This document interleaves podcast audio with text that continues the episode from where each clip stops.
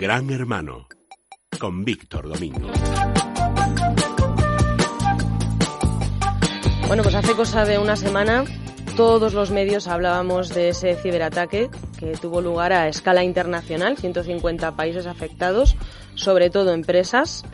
El lunes se agravó algo más, pues porque cuando la gente vuelve al trabajo y enciende el ordenador, pues es cuando salta todo esto. Eh, cuéntanos, Víctor. Bueno, yo creo que ha sido un poco el papel de los medios de comunicación. Yo creo que han exagerado un poco este, este digamos, ciberataque. Incluso hubo un, un chiste de Forges que ha sido viral en el que está Mariano y su señora en la cama y le dice, le dice Mariano a la señora, ¿qué te parece el ciberataque? Y dice, no, esto ha sido un gatillazo.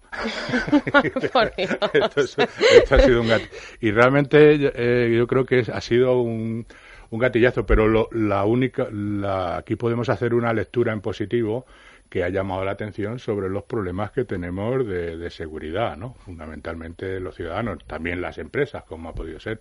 Pero efectivamente, el viernes pasado, pues saltó eh, sobre todo la noticia de que Telefónica y alguna otra empresa más, pero fundamentalmente Telefónica, que en esto ha dado la cara, yo creo que ha hecho una política de comunicación eh, correcta y sin aspavientos, y de que estaban, tuvieron que parar las máquinas, tuvieron que cerrar sus ordenadores porque habían sido infectados por un virus, el ransomware, no el ramonware, como han dicho por ahí, sino el ransomware que, que es un virus que penetra en el ordenador y lo secuestra y exige, exige un, un rescate, un pago, por, recuperar la información que se ha secuestrado. Y bueno, pues esto afectó seriamente a los equipos de Telefónica y parece ser que alguna empresa más. En España no tanto como se ha dicho, porque luego ha habido un ranking que el propio INCIBE, el Instituto Nacional de Seguridad, lo ha, lo ha certificado. Estuvimos en el, eh, fuimos el puesto número 16 donde más afectó fue en Rusia, en la India, en el Reino Unido, en los hospitales parados. los hospitales, y sí que haya habido, hubo una cierta incidencia.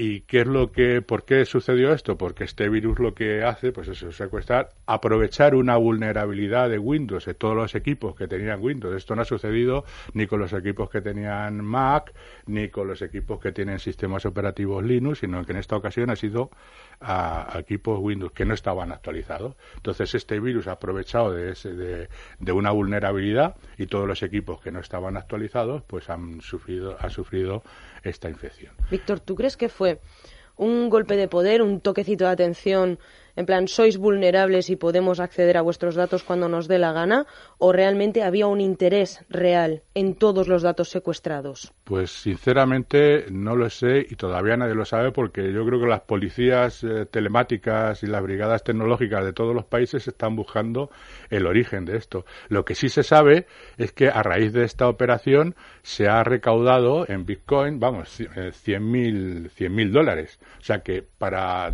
haber infectado 200.000 equipos y haber eh, eh, conseguido 100.000 dólares, pues no parece que haya sido una operación cuyos objetivos eh, hubieran sido económicos, porque realmente pues son desastrosos en, comparación con el daño producido, ¿no?